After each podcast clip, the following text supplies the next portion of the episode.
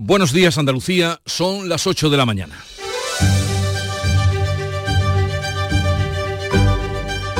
En Canal Sur Radio, La mañana de Andalucía con Jesús Vigorra.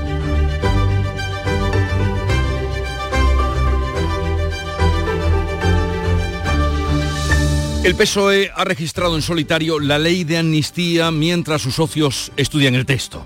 Los socialistas cumplen así la exigencia de Junts de presentar la proposición de ley antes de la investidura. Esquerra Republicana de Cataluña analiza el texto, pero dice que no peligra el acuerdo y Sumar muestra su malestar porque no han contado con ellos para la firma. La ley de amnistía es total y abarca desde 2012 hasta la actualidad. Beneficia a todos los participantes del proceso, a Puigdemont y a todos sus colaboradores aunque las causas pendientes no estén relacionadas con las consultas ilegales. Por otra parte, Puigdemont ha pedido a la Generalitat que le ponga escolta en Bélgica como expresidente de Cataluña alegando que ha aumentado para él el nivel de peligrosidad y riesgo. Este es uno de los 300 independentistas que van a beneficiarse de la futura ley de amnistía al quedar inoperativa su orden de detención. La ley ya está en el Congreso, presentada por el PSOE, como les contábamos, y la Junta de Portavoces se va a reunir hoy para definir cómo serán los dos días de debate de investidura de Pedro Sánchez a partir de mañana pero esta proposición de ley que va a toda máquina encallará en el Senado, al menos dos meses a partir de que el Pleno de la Alta Cámara apruebe este martes la modificación impulsada por el Partido Popular para retrasar la ampliación, la aplicación de la ley de amnistía que el PSOE quiere tramitar de urgencia. De estas y otras noticias les hablamos en unos momentos y les ampliamos la información, pero antes el tiempo para hoy. Social Energy.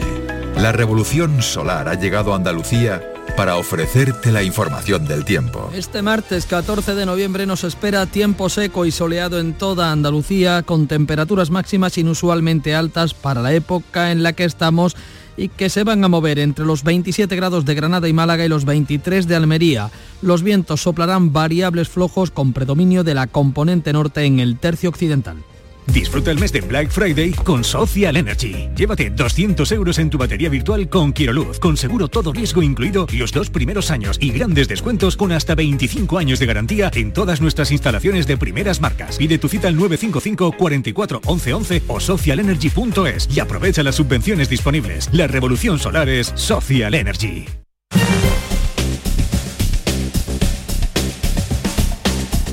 Vamos a conocer cómo se circula esta hora por las carreteras de Andalucía, cómo está el tránsito. Desde la DGT nos informa Alfonso Martínez. Buenos días. Buenos días. En este momento en la red de carreteras de Andalucía les vamos a pedir que tengan en precaución en eh, Málaga van a encontrar circulación intensa en eh, la A7, en la Cala de Mejas, en, dirección Marbella.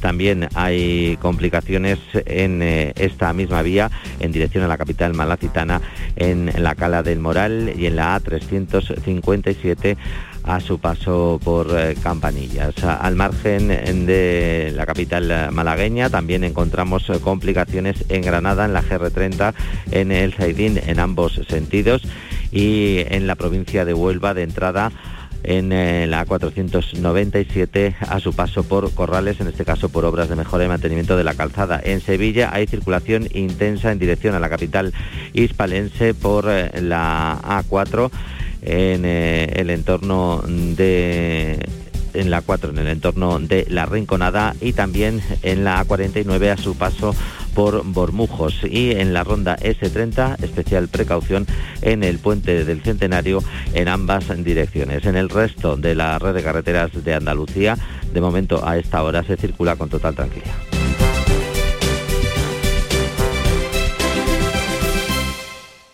Lo tiene el chef y la cartera, el pastor y la friolera. Tu primo el bailón y el que canta esta canción es un extra de ilusión. El 1 de enero, cupón extra de Navidad de la 11, con 80 premios de 400.000 euros. Por solo 10 euros, cupón extra de Navidad de la 11. En Navidad, todos tenemos un extra de ilusión. ¿Lo tienes tú? A todos los que jugáis a la 11, bien jugado. Juega responsablemente y solo si eres mayor de edad. En Canal Sur Radio, la mañana de Andalucía con Jesús Bigorra. Noticias.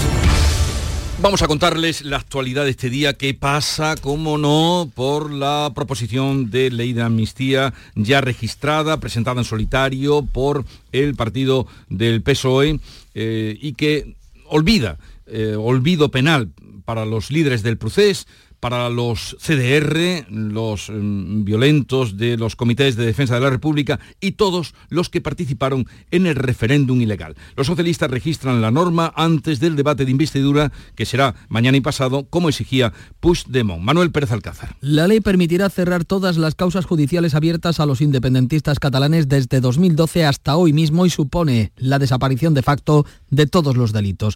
El texto no recoge el término lawfare o guerra judicial que aparece en el acuerdo entre PSOE y Junts. Excluye los delitos de terrorismo, pero solo en caso de condena firme. Como aún no hay ninguna, la amnistía alcanzará a los investigados por los altercados de los CDR y Tsunami, incluidos Puigdemont y Marta Rovira. Desde el PSOE, Félix Bolaños asegura que la ley es impecable e insta a los jueces a aplicarla. Impecable desde el punto de vista constitucional, que además es un paso de gigante para la convivencia y para el reencuentro en Cataluña.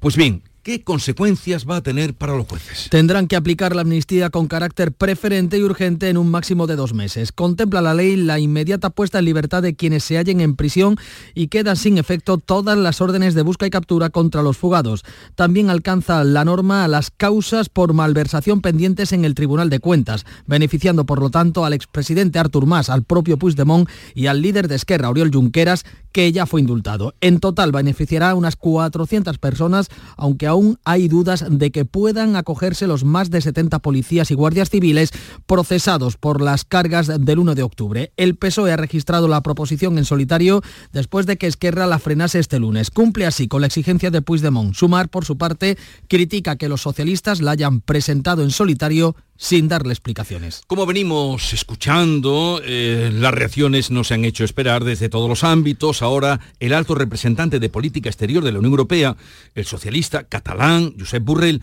admite preocupación por otra parte, el Partido Popular lleva la amnistía al Europarlamento e internacionaliza el conflicto. Josep Borrell, catalán y veterano socialista, reconoce su inquietud sobre la amnistía y dice que su trayectoria personal y política anticipa lo que piensa sobre este asunto. Me provocan alguna preocupación o bastantes preocupaciones sobre el cual en su momento, no ahora, usted comprenderá que no ahora, me expresaré. El PP internacionaliza el conflicto, consigue que se aborde en el pleno de la semana que viene del Parlamento Europeo. Además, Núñez Feijó va a recibir hoy a más de una treintena de corresponsales extranjeros para explicarles su preocupación por la amnistía. El vicesecretario de Organización, Miguel Tellado, ha arremetido con dureza contra Pedro Sánchez y recuerda la imagen de Puigdemont. Creo que debería irse de este país en un maletero el propio Pedro Sánchez. Lo más democrático en estos momentos es que sean los ciudadanos los que hablen y los que decidan el futuro de España. El PP aprobará hoy con su mayoría absoluta la reforma del reglamento del Senado que va a posibilitar retrasar la tramitación de la ley de amnistía. La va a retrasar hasta dos meses, puede retrasarla.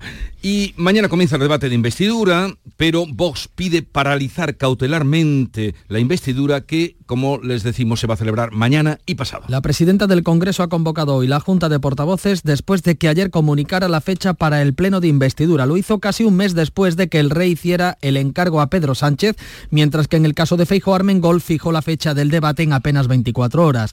Vox ha pedido la paralización cautelar de la investidura. Santiago Abascal va a dar hoy los detalles de la querella que va a presentar contra Sánchez en el Supremo. Advertimos a la mesa del Senado que si tramita la ley de amnistía, presentaremos una querella contra la mesa y también lo mismo vale para la mesa del Senado.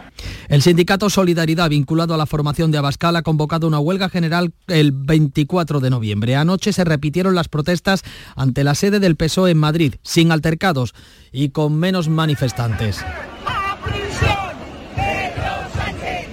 El Ministerio del Interior ultima para mañana un amplio dispositivo de seguridad en los alrededores del Congreso. Puigdemont ha pedido también a la Generalitat que le ponga escolta en Bélgica como expresidente de Cataluña, alegando que ha aumentado el nivel de peligrosidad y riesgo. Y más reacciones ante la eventual ley de amnistía. Las principales asociaciones empresariales, el Tribunal Supremo, abogados internacionales se suman a las críticas a los acuerdos con los independentistas. Bea Rodríguez. Las patronales COE, CEPIME y ATA advierten de una posibilidad posible distorsión de la unidad de mercado, de la imagen en el exterior, las inversiones y el bienestar de la sociedad española. La sala de gobierno del Tribunal Supremo ha reclamado por unanimidad un absoluto respeto a la división de poderes. A las críticas se suma la International Bar Association, la mayor asociación de abogados y colegios de abogados del mundo. También las asociaciones de guardias civiles y sindicatos de la policía. La dirección de la Guardia Civil ha expedientado a los agentes que dijeron estar dispuestos a derramar su sangre para luchar contra la amnistía. La Junta estudia recuperar el impuesto sobre el patrimonio, como ya ha hecho la Comunidad de Madrid, para evitar que lo que paguen los andaluces en el impuesto a las grandes fortunas lo destine el Estado a otras autonomías. La Consejería de Economía explora eliminar la bonificación al impuesto de patrimonio que el Ministerio anuló al aprobar el impuesto a las grandes fortunas. Después de que el Tribunal Constitucional haya desestimado el recurso contra la tasa estatal, la consejera Carolina España estudia recuperar el impuesto del patrimonio para que esa recaudación Andalucía. Estamos estudiando todas las opciones porque efectivamente, pues mientras esté el impuesto a las grandes fortunas, eh, lo que se recaude de Andalucía, pues al final va para las arcas del Gobierno de España. La Junta destaca el aumento en la recaudación de casi 2.000 millones de euros después de seis rebajas de impuestos. Sigue la guerra en Oriente Próximo, 40 días ya, y un segundo grupo de 80 españoles esperan salir hoy de Gaza por el paso de Rafah. Los primeros 30 nacionales evacuados este martes han pasado la noche en el Cairo, la capital egipcia. Son familias con niños muy pequeños y ancianos especialmente vulnerables a los que se les quiso dar prioridad. El ministro de Exteriores, José Manuel Álvarez, asegura que ya están concertados los permisos con Israel para el segundo grupo de españoles. Tenemos ya autorización por parte de Israel y que de esta forma puedan ir abandonando Gaza todos aquellos hispano-palestinos y sus familiares que así lo deseen. En Gaza siguen los bombardeos y no hay combustible, electricidad ni agua. Israel ha vuelto a atacar el campo de refugiados de Yabalia y ha matado a 30 palestinos. La Unión Europea ha presentado un plan de paz que pasa por la creación de un Estado palestino. Tres accidentes laborales se han producido en las últimas horas en Andalucía. En Jaén, un trabajador de Adif ha resultado herido grave por electrocución.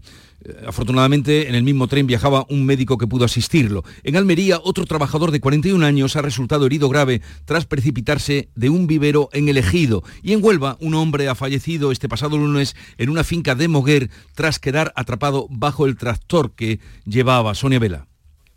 Los bomberos tuvieron que intervenir para rescatar el cuerpo de este hombre que quedó atrapado bajo un tractor articulado. Los servicios de emergencia intentaron salvarle la vida, pero no fue posible y falleció en el lugar. No ha trascendido Jesús información alguna de cómo pudo ocurrir el suceso. Sí sabemos que desde el servicio de emergencia 112 se informaba a la inspección de trabajo y al centro de prevención de riesgos laborales.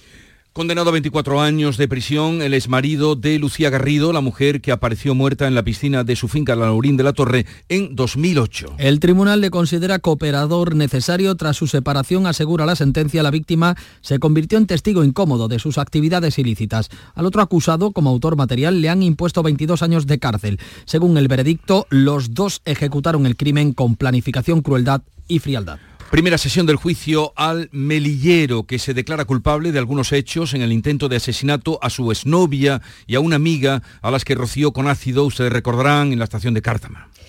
José Arcadio, el melillero, niega que quisieran matar a Sandra. Asegura que solo pretendió asustarla echándole sobre el coche lo que él creía que era agua fuerte. El presunto autor material del ataque, Juan José alias El Poti, dice que lo acompañó por miedo y que fue el melillero el que arrojó el líquido. Las declaraciones de las víctimas se prevén el lunes que viene sin contacto visual con los acusados. Estamos en vísperas del gran día de los Grammy, los Grammy latinos en Andalucía, en Sevilla, y hoy se va a celebrar la recepción de todos los nominados en los Grammy latinos en el Real Alcázar. Anoche eh, fue la gala El Flamenco es Universal que reunió a los mejores de este arte en la Plaza de España de Sevilla. Antonio Catoni. Pues sí, fíjate, como lo primero es lo último que ha pasado, te voy a poner esta, este tema de, de Carmen Linares, porque así habría esa gala que la gente se quedaba encandilada con estas alegrías de Cádiz. Mira.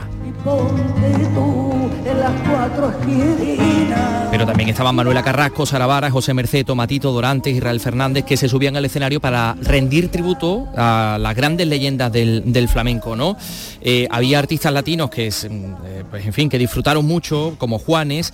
Tengo una sorpresa para ti porque sé que tienes todos los discos de Dana Paola, que es la presentadora de la gala, que también estaba encantada. Eh, de haber estado nominada hace dos años para mí fue algo muy especial y esta pues esta gala tan importante para la música, la noche más importante de la música latina, nos une a muchos compañeros, eh, al arte y estoy muy ilusionada por ser presentadora este año. Bueno, Dana Pablo que va a estar eh, a las 4 de la tarde va a dar una rueda de prensa con todos los presentadores, que son, que son cuatro, entre ellos la sevillana Paz Vega. Por cierto, a las 2 de la tarde, antes Laura Pausini, que es la persona del año, es la protagonista de eh, la actividad que ver mañana en, en FIBE antes de la gala. Pero como bien dice, hoy digamos que los dos puntos importantes son la recepción de los nominados en el Real Alcázar de Sevilla y después el Centro Cultural Magallanes, en la recién restaurada fábrica de artillería, pues va a haber un espectáculo eh, centrado en la nueva generación, en los nuevos artistas, ¿no? Van a estar los nominados y cada uno de ellos se va a presentar a sí mismo. El acto en general va a estar presentado por David Vival y la gente que vive pues con, con expectación todo lo que va a pasar, todo lo que está pasando de hecho en, eh, en Sevilla con motivo de los Grammys. 8, 16 minutos de la mañana sintonizan Canal Sur Radio. No te voy a decir la cantidad de enfermedades ni la de millones de muertes que provoca la inactividad física. Pero sí que solo hay un obstáculo para evitarlo. Tú. Si estabas esperando una señal para empezar a cuidarte, es esta. Vamos, actívate. La salud se entrena. Ministerio de Cultura y Deporte. Campaña financiada por la Unión Europea Next Generation. Plan de recuperación. Gobierno de España. Dios mío, Yaya, qué buenos están tus macarrones. Algún día nos tienes que contar tu ingrediente secreto. Pates la piara más buenos que el pan. Buenos días. En el sorteo del cupón diario celebrado ayer, el número premiado ha sido 64.476. 64476. Serie 1. Recuerda que hoy, como cada martes, tienes un bote millonario en el sorteo del Eurojackpot de la 11. Disfruta del día. Y ya sabes, a todos los que jugáis a la 11, bien jugado. Unos minutos les ponemos al tanto de lo más atractivo de la información de la actualidad de hoy. Comenzamos con Fran López de Paz, tomándole la atención a la jornada. Fran, buenos días. Estable, ya ni la ley de amnistía sube ni baja la tensión. Tú sabes que es noticia que un hombre muerda a un perro, no que un perro muerda a un hombre. Por eso son noticias los socialistas de Antas, un ayuntamiento en el que el PSOE ha presentado una moción para rechazar la ley de amnistía.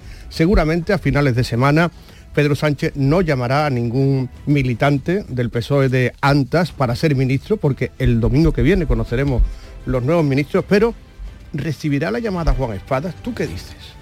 ¿El líder del PSOE andaluz puede recibir una llamada, como se especula en círculos socialistas andaluces, para ser futuro ministro? Ahí está la duda. La recibió Cameron de la isla, el, premier inglés, el padre del Brexit. El padre del Brexit, exactamente, y de las islas británicas, ¿no? Sí, sí, sí. Cuando parecía, es como si hubieran llamado a Zapatero ¿eh? para ser también ministro de lo que fuera. y Pues otra de la clave del día es, como tú has comentado, todo lo que tiene que ver con los Grammy. Sevilla es una eclosión de música.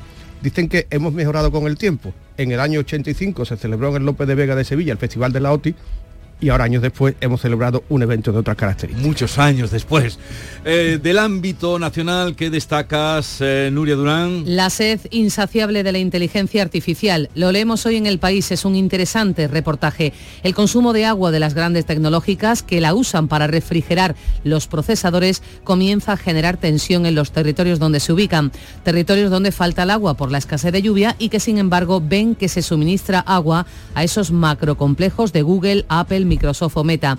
Y es que esos grandes centros de procesamiento de datos, esos inmensos computadores ubicados en numerosos puntos del planeta, computadores que todos necesitamos, que usamos con solo enviar un WhatsApp, generan calor, muchísimo calor, y hay que enfriarlos con agua. Casi el 90% del agua utilizada por Google procede de fuente potable. Amazon, por ejemplo, planea abrir un centro en Toledo que va a requerir al año 600 millones de litros. Del panorama internacional, Bea Rodríguez. 80 españoles que esperan salir hoy por el paso de Rafah, huyendo de la franja de Gaza, mientras esta madrugada han continuado los bombardeos de Israel, que también pretende irrumpir en el hospital de Al-Shiba porque dice que en sus bajos se encuentra el cuartel general de Hamas. La clave económica del día, ¿dónde está Paco Ramón? Pues me queda un me queda momento para darte un titular. El precio del aceite de oliva baja. A mediados de septiembre estaba a 8,5 euros en origen, el virgen extra. La pasada semana, según los datos de la Junta de Andalucía, está ya por debajo de los 8 euros. Y la noticia deportiva nos la trae Nuria Gaciño. La selección española de fútbol viaja a las 4 a Chipre. Hoy hay reunión entre colegiados y entrenadores y confirmados Diego López en el Granada y Diego Alonso en el Sevilla.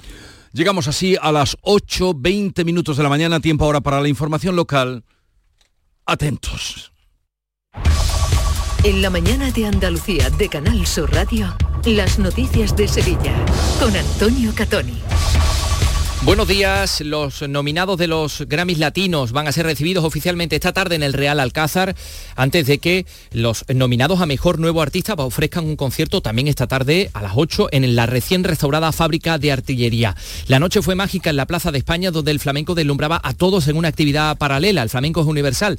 Esta misma mañana tiene lugar otra, un programa especial de Canal Fiesta Radio en la Fundación Cajasol a las 10 de la mañana con artistas como Morat, Ana Mena o Beret. Mientras se ultiman los preparativos en Fibes para la entrega de los Grammys Latinos, el director general de la Academia Latina de Grabación ha adelantado a la Radio Pública de Andalucía que Sevilla va a ser protagonista de esa gran gala.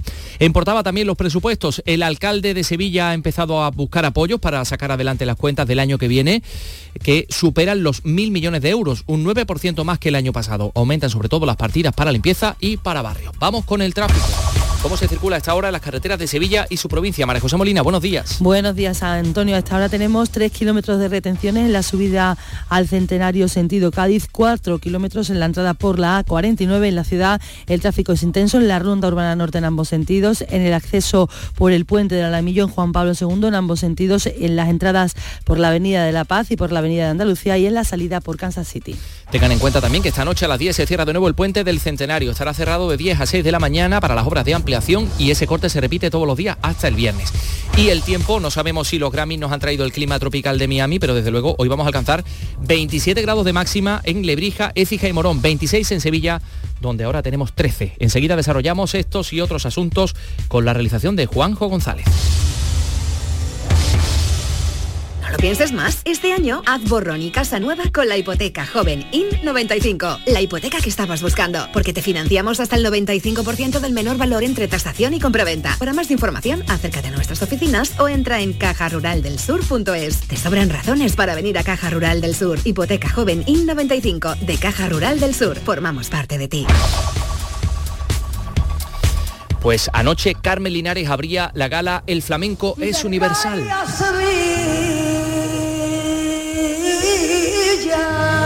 Con estas alegrías de Cádiz se reunía ese evento a otros grandes artistas del toque, del cante, del baile, como Manuela Carrasco, José Mercé o Dorantes, que se subían al escenario para rendir tributo a leyendas del flamenco como Camarón o Paco de Lucía. El flamenco que ha enamorado a los artistas latinos, entre ellos el colombiano Juanes. Me encanta, o sea, es, es una música demasiado hermosa y compleja y apasionada. A mí me, me fascina, desde el primer momento que vine a España siempre pues he tratado de, de entenderlo, aunque nunca, nunca llegaré a, a poder interpretarlo jamás, pero, pero me parece hermoso, hermoso. También estaba entre los asistentes el almeriense David Bisbal. Estoy emocionadísimo, creo que va a ser una semana gloriosa y ahora pues estamos aquí en una gala tan importante porque bueno, el flamenco también forma parte de nuestra cultura, de nuestra música latina. Eh, probablemente sea la gala más importante que se ha hecho a lo largo de la historia aquí en nuestro país. Espero que la gente lo disfrute mucho. El presidente de la Junta, Juanma Moreno, asistía al acto, destacaba la importancia de actividades paralelas como esta. Creo que esta semana va a ser una semana mágica para la cultura, mágica para Sevilla y Andalucía, donde se va a generar evidentemente mucha actividad económica, mucha actividad social y eso nos llena a nosotros mucha satisfacción y orgullo. Hoy me pregunto qué será de ti. Otra actividad paralela, esta misma mañana, Canal Fiesta Radio a las 10, programa especial en el Teatro de la Fundación Cajasol, con artistas que van, que van a estar allí como eh, Ana Mena, como Beret, como Álvaro de Luna, Blanca Paloma o Morat. No sé qué te perdí. Pero expiraron. La entrada es libre hasta completar la foro, así que tienen que ir temprano si quieren asistir. Morat, por cierto, que va a estar esta noche también en la Plaza de España, pero hoy el plato fuerte es la recepción de los nominados en el Real Alcázar y después un espectáculo en el Centro Cultural Magallanes con los eh, nominados, las nuevas propuestas. El eh, director general de la Academia Latina de Grabación nos decía en la Radio Pública de Andalucía que Sevilla va a ser protagonista de la gala. Es un agradecimiento mínimo de, de un huésped a quien han tratado maravillosamente esta ciudad. Entonces, obviamente, lo que yo quiero es que mi anfitriona, en este caso Sevilla, luzca increíblemente bien ante el mundo. 824. Bueno, pues los Grammy Latinos bien podían ser la plataforma definitiva para lograr un enlace aéreo en directo entre Sevilla y Estados Unidos, mm, posiblemente Miami. Tenemos datos nuevos del aeropuerto. Pilar González, buenos días. Buenos días. El aeropuerto de Sevilla sigue mes tras mes a ritmo de récord. Ha recibido de enero a octubre 6,7 millones de viajeros. Es un casi un 20% más que en el mismo periodo del año anterior. Solo en octubre ha recibido 770.000 pasajeros. Es un 16% más que en octubre de 2000 2022. La media diaria es de 25.000 viajeros repartidos a partes iguales entre las conexiones nacionales e internacionales. Noticias de Sevilla en Canal Sur Radio. Bordadores, imagineros, pintores, restauradores, tallistas, doradores, pasamaneros, cordoneros, escultores, todos ellos y muchos más formamos parte del sector de los comercios del arte sacro de Sevilla. Visítanos. Arte Sacro, un tesoro a tu alcance en el corazón de Sevilla. Programa de apoyo al comercio minorista, promovido por la Cámara de Comercio de Sevilla y financiado por Fondos FEDER. Colabora Ayuntamiento de Sevilla y Asociación Gremial Sevillana de Arte Sacro. Los presupuestos de Sevilla para el año que viene ascienden a 1.031 millones de euros. Esto es un 9% más que los del presente ejercicio. Así consta en el borrador que el alcalde José Luis Sanz ha entregado a la oposición con las líneas estratégicas de su proyecto con las cuentas municipales. Sanz ha explicado grupo por grupo que sus pilares son la potenciación de los servicios públicos, de los derechos sociales o el impulso de la actividad empresarial. Propone un importante aumento de las inversiones en partidas como limpieza, barrios preferentes y seguridad. Sanz asegura que pretende que no sea el presupuesto del Grupo Popular, sino unas cuentas pactadas entre todos. Creemos que Sevilla no necesita ahora un presupuesto de ningún color político y que necesita un presupuesto de todos para solucionar los problemas de todos los sevillanos. ¿Y qué dicen los restantes grupos políticos? El socialista, el portavoz socialista Antonio Muñoz. Analizaremos este documento, pero no es menos cierto que hay una andadura y ya unos primeros pasos dados por parte del actual equipo de gobierno que se alejan bastante del modelo de la concepción de la Sevilla moderna, contemporánea, verde, de apoyo a la cultura que tenemos en la cabeza. La portavoz de Vox, Cristina Peláez, aquí en Canal Sur Radio. Ha sido una primera reunión de líneas estratégicas, entonces nosotros tendríamos que estudiar estos datos en profundidad, el detalle y bueno, pues en función de, ese, de esos estudios posteriores a esta reunión, pues decidiríamos. La portavoz de Compodemos Izquierda Unida, Susana Hornillos. Hacer propuestas para acabar con la desigualdad en los barrios, nuestra mayor prioridad. Consideramos que hace falta invertir en una infraestructura verde, eh, aportaciones para cambiar el modelo productivo de Sevilla. Más cosas, las asociaciones de jueces y fiscales han convocado una concentración hoy a partir de la una de la tarde a las puertas de la audiencia provincial y de los juzgados de instrucción en contra de la ley de amnistía, convocatoria que se hace extensiva a fiscales, abogados y procuradores. También ha hablado de la amnistía los empresarios. La Confederación de Empresarios alerta sobre las repercusiones que podría tener los acuerdos de gobierno. Lo dice el presidente de la patronal sevillana, Miguel Rus. Respecto a Sevilla, me temo que si una de las provincias en que las que menos se ha invertido desde 1985, que consta, como esto lo dice la Autoridad Independiente de Responsabilidad Fiscal, AIRE, las promesas que se le han hecho a los independentistas no van a mejorar esta situación. Nos pueden condenar a estar a la cola de las infraestructuras en España Nueva campaña para captar donantes de sangre, esta vez dirigida a los más jóvenes, ya que en los próximos 25 años se van a necesitar más de 100.000 nuevos donantes por la jubilación del 57% eh, de los donantes actuales. Para ello, la Consejería de Salud contará con el apoyo de personajes famosos a través de las redes sociales como el futbolista Jesús Navas, el comandante Lara o el TikToker Virgilio Hidalgo. Vamos, yo he hecho muchísimas campañas en TikTok, en mis redes sociales, pero yo creo que la más importante hasta ahora, yo creo que ha sido esta, básicamente porque no estamos hablando de una cosa que sea de otro mundo, estamos hablando de la vida y de nuestra salud. Donar sangre, donar vida. Vamos con los deportes. Nuria Caciño, buenos días. Hola, ¿qué tal? Muy buenos días. El Sevilla de momento va a aguantar a Diego Alonso en el banquillo. Eso es lo que se desprende de las declaraciones del director deportivo Víctor Oltra, en las que apunta que ahora aún está más seguro de haberlo contratado. No se arrepiente de su apuesta firme, que tendrá un difícil examen tras el parón liguero con la visita a Noeta, el PSV en la Champions y el nuevo Villarreal de Marcelino. Y mientras José María del Nido inicia su campaña cargando contra su hijo, actual vicepresidente de la entidad, del que dice que no puede ser presidente del Sevilla sin su autorización. Gracias, Nure Gaciño. Deslumbra usted, el sol entra por la ventana.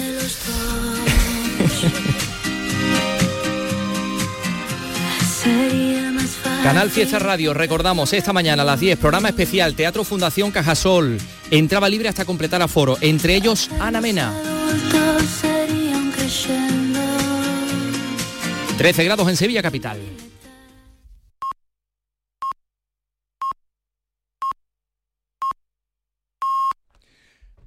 Andalucía son ya las ocho y media de la mañana.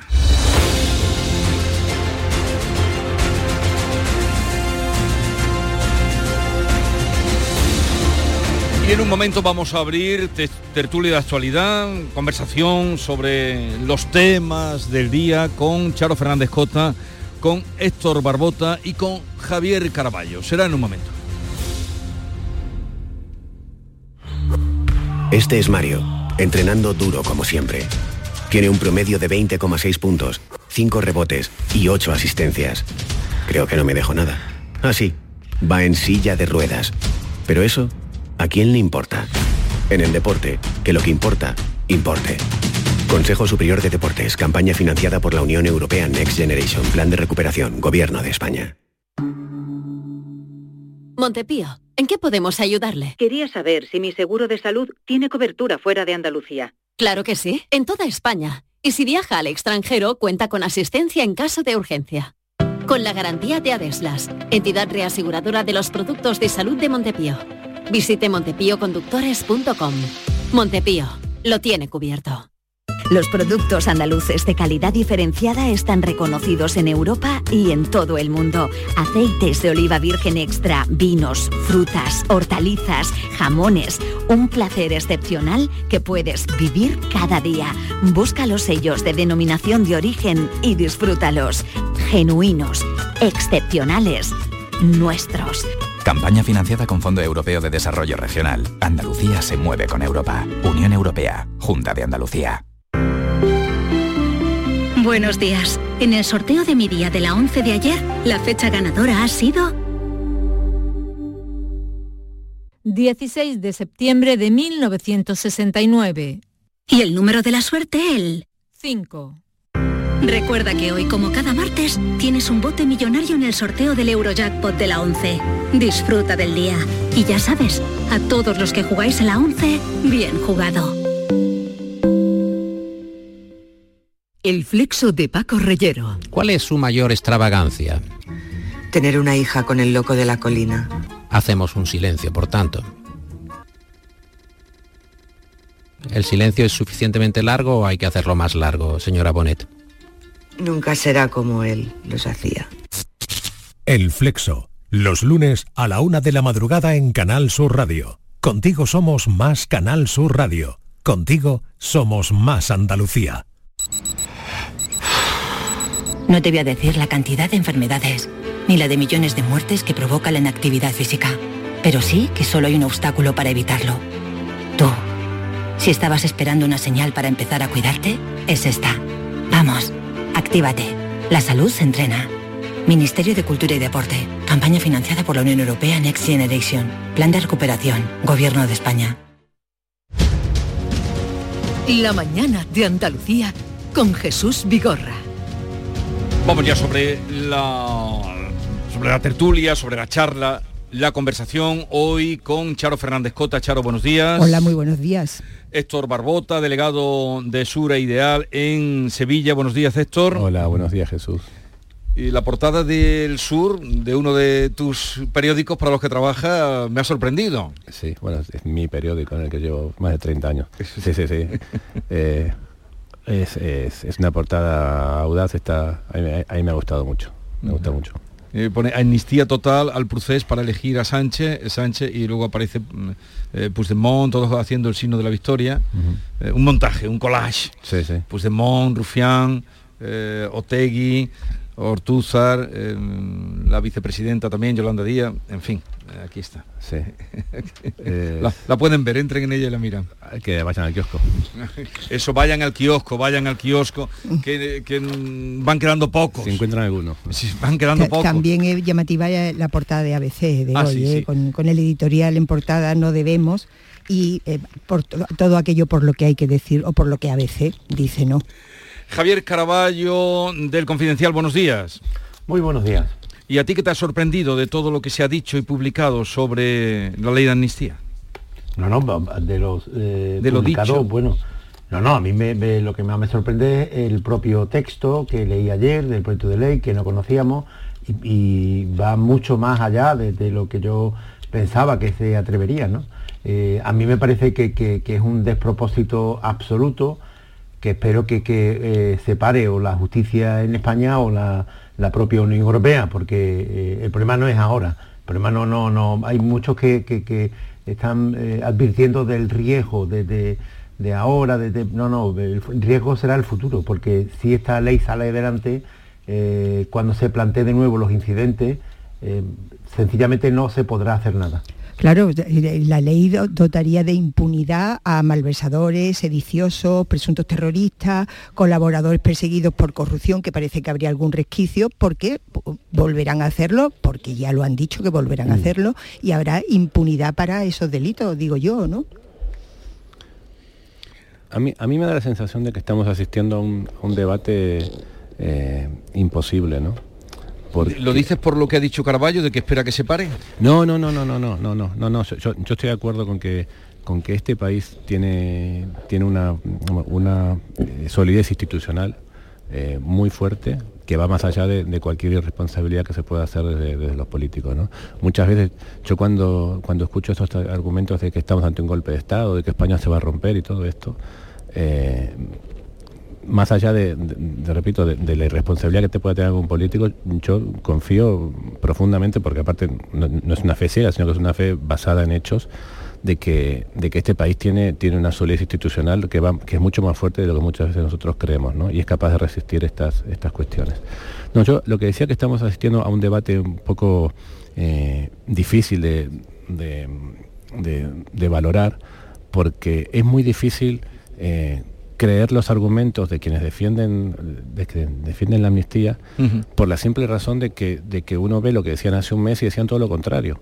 Entonces, mm, no, no parece que sea usted un debate sincero, que, que uno desde el punto de vista intelectual puede- pueda, eh, digamos, mm, verlo o, o pueda escucharlo y a partir de eso sacar unas conclusiones. Es, es muy difícil sacarse- mm, ver un, un- un debate en igualdad de condiciones cuando una de las partes que está sosteniendo eh, la amnistía, pues tú ves que hace que no es intelectualmente honesta porque hace, hace un mes decían totalmente lo contrario.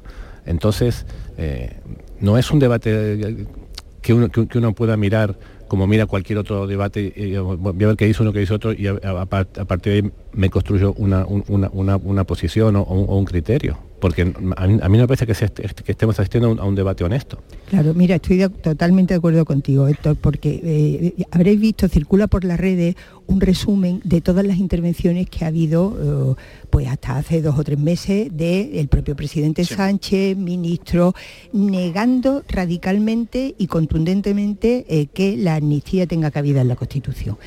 Incluso, fíjate, eh, en la propuesta de indulto de junio del 21 que firmaba Juan Carlos Campos, entonces ministro y magistrado del Constitucional, dice textualmente, a diferencia de la amnistía claramente inconstitucional, el, indulto no borra los delitos. Esto es en junio del 21. un- una propuesta de indulto firmada por Juan Carlos Campos, que por cierto será, eh, el- está en el mismo Tribunal Constitucional que tendrá que decidir sobre la constitucionalidad de Sí. esta ley. Javier.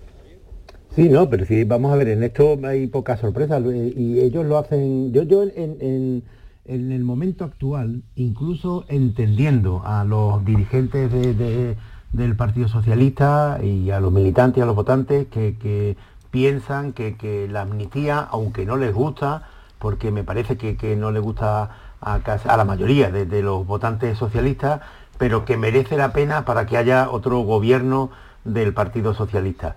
Eh, yo, en fin, entiendo eso, que, que- que sea así, y, yo ya en, en este punto lo, un- lo único que les aconsejaría humildemente es que intenten no hacer el ridículo. O sea, es mejor eh, decir, pues mire usted, no me gusta, pero este eh, sapo nos lo tragamos. Lo, lo malo de todo esto es cuando, para justificarse ellos mismos, algo en lo que no creen, empiezan con una serie de argumentos que los dejan en ridículo.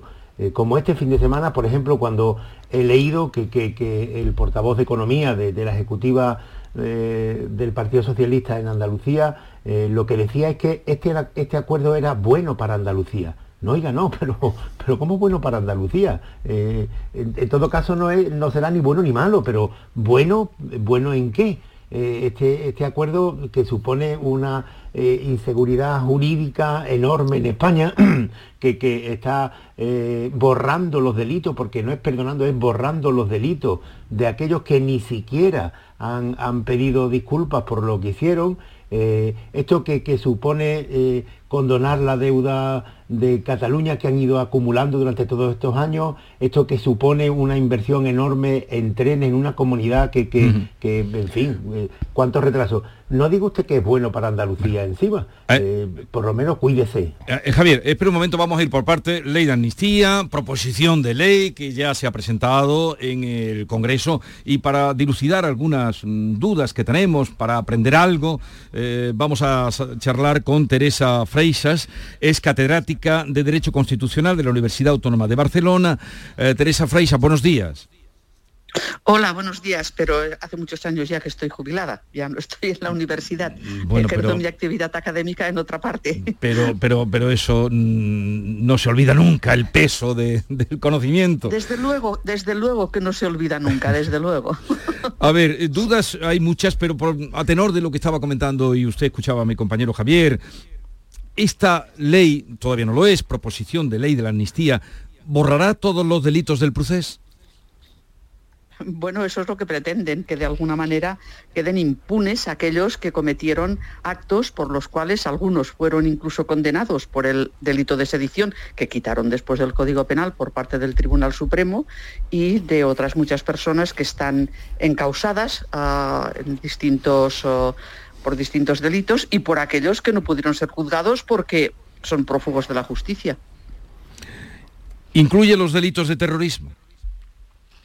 Ah, hay una excepción ah, en la norma porque la, la ley pues mm, marca también algunas excepciones y los delitos de terrorismo quedan excepcionados si ha recaído sentencia firme. Que tengamos conocimiento desde el 1 de enero del 2012 hasta la actualidad, que es el ámbito temporal de, de, digamos, que, que tiene en cuenta la ley, no hay nadie que tenga sentencia firme por causa de terrorismo relacionada con el proceso. ¿Alcanza a los policías imputados también? Um, bueno, según como lo leas, podría alcanzar a los policías imputados. Lo que pasa es que, mm, como ellos mismos han dicho, esto es una burla porque ellos no cometieron ah, delitos contra el orden constitucional, sino que mm, estuvieron realizando sus funciones ah, y bueno, pues a veces ya sabemos qué sucede, que en, en un momento de eh, actuación de las, de las ah, fuerzas de orden público, pues hay personas que consideran que se han cometido delitos por su parte, que todavía está por ver, porque todavía no hay nadie que haya sido condenado al respecto. Eh, ¿Cómo afectará la orden de detención de Puigdemont esta ley? Bueno, esta ley desde luego la dejará, si entra en vigor, la dejará absolutamente decaída, ¿eh? porque lo prevé exactamente así, de esta manera. Ah, la intencionalidad de los autores es blindar la ilegalidad y blindar ah, la comisión de delitos contra el orden constitucional ah, que ha tenido lugar en el llamado proceso aquí en Cataluña. Es que no hay otra intencionalidad que esa. ¿Y qué margen mm, deja a los jueces? Bueno, eso, eso ya veremos. Yo entiendo que les deja bastante margen a los jueces, aunque en la ley intentan que no se lo deje, porque incluso llega a decir esta ley eh, que eh, mm, los recursos no van a tener efecto suspensivo. Oiga, mire, es que si se presentan cuestiones de inconstitucionalidad, las cuestiones de inconstitucionalidad tienen efecto suspensivo en el caso concreto en el que se plantea la cuestión. Y eso es derivado no solamente de la regulación jurídica en la ley orgánica del, Tribunal Constitucional, sino de la naturaleza intrínseca de la cuestión de inconstitucionalidad aquí y en Alemania, en Italia y en todos los países que la tienen. Entonces, ¿cómo una ley hecha para favorecer a unos delincuentes puede por la puerta de atrás intentar anular eh, eh, las previsiones de la ley orgánica del Tribunal Constitucional y puede alterar la sustancia, el contenido esencial de lo que es una cuestión de inconstitucionalidad? Mm, Luego, además, por otra parte, eh, si, si, si, se presentan cuestiones prejudiciales al Tribunal de Justicia de la Unión Europea, que entendemos uh -huh. muchos juristas que eso puede suceder así, uh, bueno, pues es que esa cuestión prejudicial también tiene inmediatamente efecto suspensivo sobre la ley y, y, y no se puede aplicar esa ley. Mm, a ver, es que cuando se legisla no solamente hay que juntar letras, Uh, para poder hacer frases, sino que esas frases tienen que tener un sentido jurídico y el sentido jurídico se toma a partir de la naturaleza institucional que pueden tener estas regulaciones. Deduzco a tenor de lo que usted nos está explicando, señora Freises, que, que esta ley eh, la encuentra inconstitucional. Mm, a ver, uh, ahora en estos momentos todavía no he podido hacer un análisis profundo, porque claro, la ley salió ayer y cuando tienes que analizar una ley pues necesitas, necesitas unos días, pero sí que tiene brochazos muy gordos, uh, tanto en el manido preámbulo como en su articulado, que en mi entender plantean dudas de constitucionalidad tremendas y dudas de compatibilidad con el ordenamiento jurídico de la Unión Europea, es decir, no, no únicamente en nuestro caso. Eh, en, la exposición de motivos se nos dice que esta ley sigue la tónica de las leyes de otros países y, por ejemplo, se cita a Portugal, uh, en donde efectivamente se ha dado una amnistía, pero es que, vamos a ver, a veces la misma palabra significa cosas diferentes en los ordenamientos jurídicos. Eso que en Portugal se llama amnistía, en ese caso, es un indulto general. Mmm, digamos, para delitos de poca monta, porque se, lo que se ha hecho ha sido que con motivo de la visita del Papa a, a, a este país y el Foro uh -huh. de la Juventud, pues se ha mm, dado un perdón uh, a jóvenes de unas edades determinadas por delitos de poca monta. A ver, si eso es una amnistía, que baje Dios y lo vea, ¿eh? porque francamente...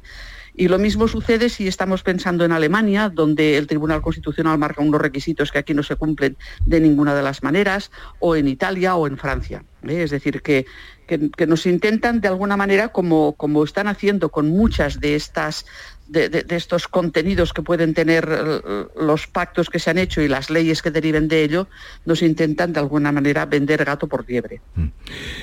Bien, eh, como la idea que mm, tenemos al invitar a Teresa Freises eh, a, a, aclarar estos asuntos mm, puede eh, ayudarnos a dilucidar dudas, si tenéis alguna pregunta concreta, sí, duda. Muy concreta, hola, muy buenos días. Le, le habla Charo Fernández Cota. Soy Charo Fernández Cota. Quería preguntarle cómo interpreta el hecho de que se dé a los jueces dos meses de plazo para, resol para resolver, bien sobreseyendo la causa, archivándola bueno, algún plazo había que darles, es decir, se les han dado dos porque les ha parecido que, que, que ese es el, el, el, plazo mínimo posible de intentar justificar que con ese tiempo ya han tenido suficientes uh, uh, días y elementos de juicio para poder cerrar un procedimiento.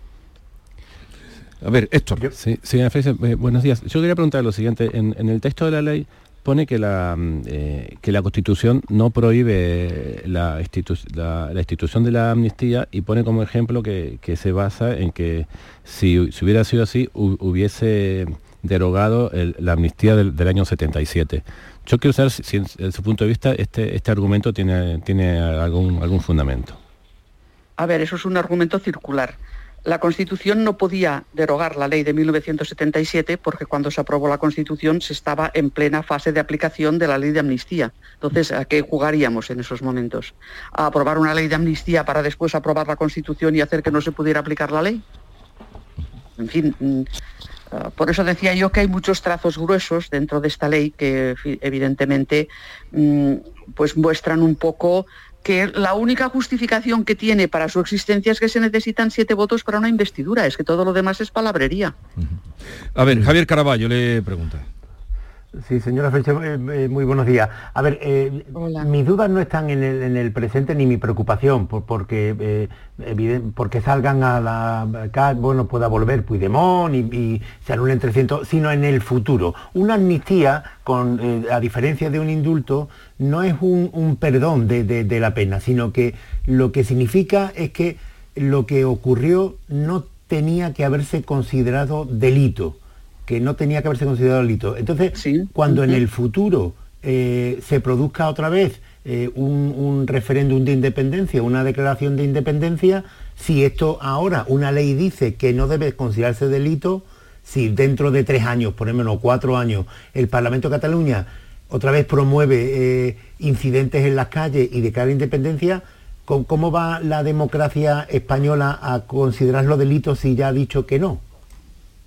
Bueno, claro, esto es uno de los problemas graves de fondo que plantea esta ley que destruye nuestro sistema constitucional, facilita ponerlo en riesgo continuamente e irlo destruyendo a retazos. ¿eh? Es, un, es un problema realmente muy serio. Ah, porque de alguna manera lo que se está haciendo con esta ley es atenazar al Poder Judicial, que el Poder Judicial en todos los estados democráticos, desde que se instituye la división de poderes en el Reino Unido, pasando por la Constitución de los Estados Unidos ah, de 1787, continuando por las constituciones derivadas de la Revolución Francesa y después de la Segunda Guerra Mundial, el último controlador y aplicador de las normas siempre son los jueces y aquí lo que se está intentando evitar es que los jueces ejerzan las funciones que por su propia naturaleza tienen que tener. Y por todo lo dicho, oh, señora Freises, ¿usted cree que tiene lagunas como para que, por todo lo que usted nos ha explicado, esta ley no salga adelante? No salga adelante, ¿qué quiere decir? Que no va a ser... Que la paren, como decía Caraballo, que en algún momento él cuando ha empezado diciendo, eh, ¿qué esperas? Que la paren. Bueno, ah, que la paren. Antes de entrar en vigor. Podría significar, por una parte, que no entrara en vigor, cosa que, pues bueno, mm, está, está por ver, pero lo veo, lo veo difícil lo veo difícil porque aquí eh, hay también otro problema de fondo.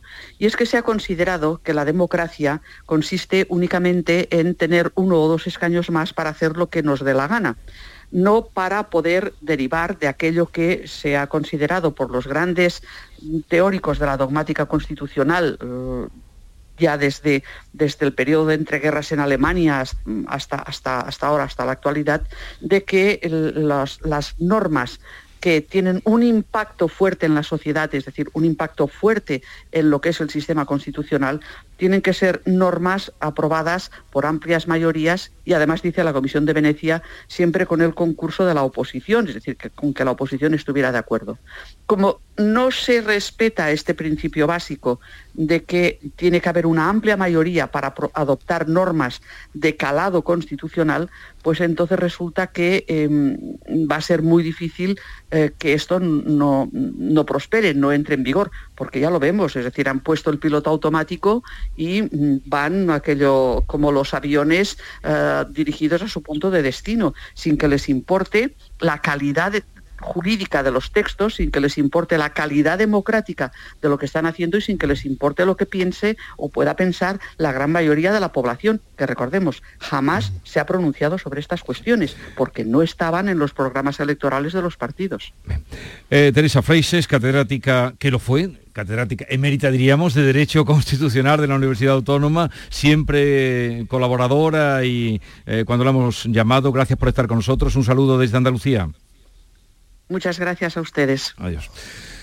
Vamos a tener luego otra versión, no sé si queréis apuntar algo, pero volveremos a la ley de amnistía, si queréis apuntar algo. Eh, sí, simplemente decir, ay, perdona Javier, no, que ante, sí, la ley probablemente pues se aprobará, como dice la catedrática emérita, pero lo que sí está claro es que va a tener una tramitación muy, muy accidentada. Eh, ya el, PP, como contabas tú esta mañana, va a, intentar dilatar en el Senado la tramitación. Llama la atención el hecho de que finalmente el PSOE la presentara en solitario ya, no solo que no firmaran la, la proposición de ley Esquerra y Junts porque puede haber algún desacuerdo, decían que la estaban analizando, eh, eh, ni el PNV, pero es que ni siquiera su principal socio de sumar la presenta, es decir, que es que Pachi López, que es el firmante de la proposición, asume todo el peso y toda la responsabilidad.